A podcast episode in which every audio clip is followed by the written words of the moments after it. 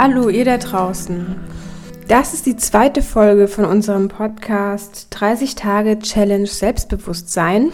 Ich bin die Linda und ich habe heute die zweite Aufgabe quasi gelöst von der Challenge.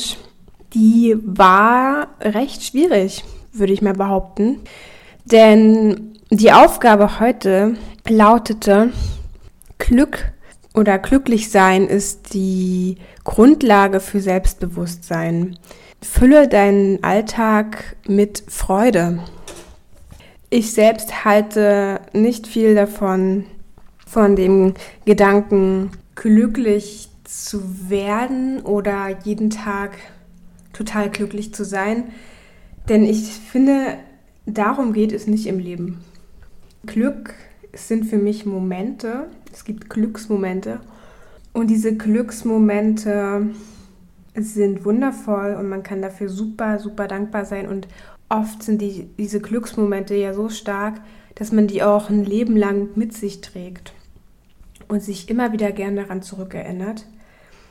Was ich für mich anstrebe und was ich für viel erstrebenswerter halte, ist so eine Zufriedenheit die auf einem inneren Frieden fußt.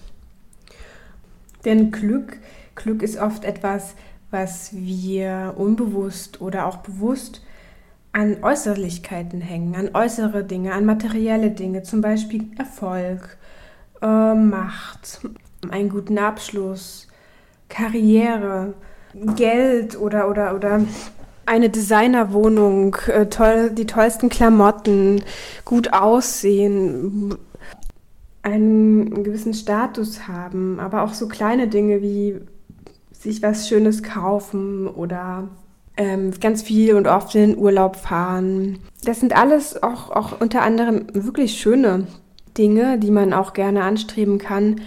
Aber ich finde, man sollte, wenn man an das Glücklichsein denkt wenn man glücklich sein möchte, nicht vergessen, dass das Glück eben nur Momente sind und Glück viel, viel eher nachhaltig zu finden ist, wenn man in sich selbst hineinschaut.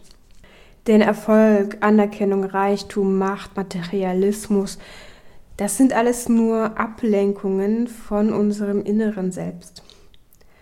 Und wenn wir mit uns selber klarkommen und äh, auch unsere Schattenaspekte annehmen und lieben lernen, das ist sauschwer, ich weiß. Aber wenn uns das gelingt, oder wenn wir das halt einfach immer wieder üben, ich gehe gar nicht davon aus, dass man das jetzt einmal übt und dann sofort hinkriegt sein Leben lang. Nein, das ist immer wieder, trifft man auf seine Schatten, auf seine ungeliebten Anteile, und natürlich muss man die immer wieder in sein Herz schließen, immer wieder, immer wieder. Aber irgendwann geht es dann leichter. Und wenn wir diese Zufriedenheit ähm, genießen wollen, diese Zufriedenheit, die nicht so schnell wieder verschwindet wie ein kurzer glücklicher Moment oder eine Befriedigung, weil wir uns was Schönes gekauft haben. Wenn wir wirklich diese, diese Zufriedenheit, diese sanfte, stille, schöne Zufriedenheit erreichen wollen, dann ist es sehr hilfreich, immer wieder bewusste Pausen einzulegen und zu schauen, wo sind wir eigentlich Sklaven dieser Matrix oder dieser gesellschaftlichen Gewohnheiten, ja, früh aufstehen, auf Arbeit gehen, äh, Geld verdienen, wieder nach Hause kommen, sich vielleicht vom Fernseher hocken, brav alle Regeln befolgen, auf Ämter gehen, sich mit der Vermieter rumstreiten, was weiß ich. Wenn wir mal bewusst eine Pause einlegen, zum Beispiel im Wald oder beim Meditieren, vielleicht auch auf einer Reise, dann können wir feststellen, dass es weit mehr gibt als unseren Alltag und weit mehr als die gesellschaftlichen Normen und Vorgaben, wie wir zu leben haben. Vielleicht seid ihr super gestresst und denkt, dafür habe ich keine Zeit dann schreibt es euch in den Kalender. Schreibt euch in den Kalender, dass ihr einfach einmal die Woche wenigstens eine Pause für euch einlegt. Und aus diesem einmal in der Woche kann dann auch zweimal die Woche werden, dreimal die Woche, vielleicht irgendwann täglich eine Stunde.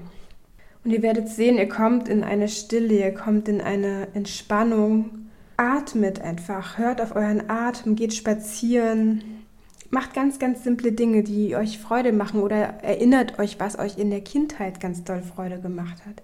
Das äh, hilft auf jeden Fall, ja, diese Verbindung zu sich wiederzufinden, wie ich auch schon im ersten Podcast gesagt habe, ein bisschen glücklicher zu werden. Dieses Alltagskorsett einfach mal hinter sich zu lassen, es zu hinterfragen und sich bewusst zu machen, dass wir die Schöpfer unseres Lebens sind. Wir geben gerne Verantwortung ab. Ich auch. Das ist meistens total entspannt. Sollen die anderen ruhig mal machen. Man schimpft dann irgendwie immer auf die äußeren Umstände. Man guckt aber irgendwie nie bei sich, weil man irgendwie keinen Bock hat oder es zu anstrengend ist oder man dann auf irgendwelche Verletzlichkeiten trifft, die man lieber nicht ähm, sehen möchte an sich, in sich. Aber es lohnt sich, da mal hinzuschauen. Und wenn man auf sehr starke Verletzungen trifft, ist es auch nicht schlimm, mal eine Lebensberatung oder einen Psychologen in Anspruch zu nehmen und sich da ein bisschen Feedback zu holen. Erst dann, wenn wir eben unsere verletzten Anteile auch gesehen haben und sie langsam, langsam annehmen können, können wir auch unsere Schattenanteile annehmen, können wir uns irgendwann ganz annehmen. Und dieses Annehmen, diese Selbstannahme, das ist die größte Freiheit, die man sich vorstellen kann. Immer wenn ich diese Momente dieser völligen Selbstannahme habe, dann fühle ich mich so frei. Ich fühle mich frei von allen möglichen Gesetzen, Regeln, Menschen, die ich liebe, die mich nicht lieben, die mich verletzt haben, die, was weiß ich. Ich fühle mich so frei von all dem, weil ich plötzlich mit mir im Reinen bin, im inneren Frieden und total bei mir selbst. Und das ist für mich Glück. Das ist für mich pure Zufriedenheit und somit auch Glück. Ihr müsst es nicht so definieren. Ich meine, jeder hat seine oder ihre eigene Definition von Glück. Ich gebe hier nur Impulse und mache ein bisschen Brainstorming im Kontext dieser Aufgabe, die mir heute gestellt wurde. Es ist also wie bei einer Zwiebel, ja, bei einer Zwiebel, die man häuten muss, um zum Inneren hervorzudringen. Man häutet die Zwiebel und man nimmt erstmal das Unwichtige weg. Man merkt, was denke ich, hat mich bisher glücklich gemacht. Ach so, das neue iPhone. Ach so, dieser neue Job. Mhm. Ach, das schöne Wetter draußen. Okay. Ach, die Anerkennung von ganz vielen Leuten. Ach, die vielen, vielen Freunde und Bekannten, die ich auf der ganzen Welt habe. Okay, okay, man häutet und häutet und irgendwann trifft man dann auf den Kern. Und man merkt plötzlich, das ist alles, das ist alles äußere Schale. Und das Innere des Glücks, das bin ich selber. Und da gibt es so viel zu entdecken in uns selbst. Da wird man im Leben nicht fertig damit. Und wir dürfen hadern, wir dürfen uns auch mal, wir dürfen ärgerlich sein, wir dürfen, wir dürfen alles, ja, wir dürfen uns auch mal eine Woche scheiße fühlen und wir dürfen auch uns ein Jahr scheiße fühlen, ja. Das heißt nicht, dass wir nicht glücklich sein können. Ähm, meistens sind ja auch diese Momente der Krise zum Beispiel Momente, die ein Tor öffnen oder eine Tür öffnen, hin zu einer ganz klaren Erkenntnis oder zu einer ganz positiven Veränderung im Leben. Man packt plötzlich sein Leben an und sagt, jetzt reicht's jetzt mache ich das ganz anders und jetzt gucke ich mal, was will ich eigentlich. Und dafür sind ja Krisen auch oft da. Deswegen sind Krisen meiner Meinung nach, zumindest spreche ich da aus Erfahrung, oft eine kleine Tür zu einem Stück vom Glück oder eine kleine Tür zu mehr innerem Frieden.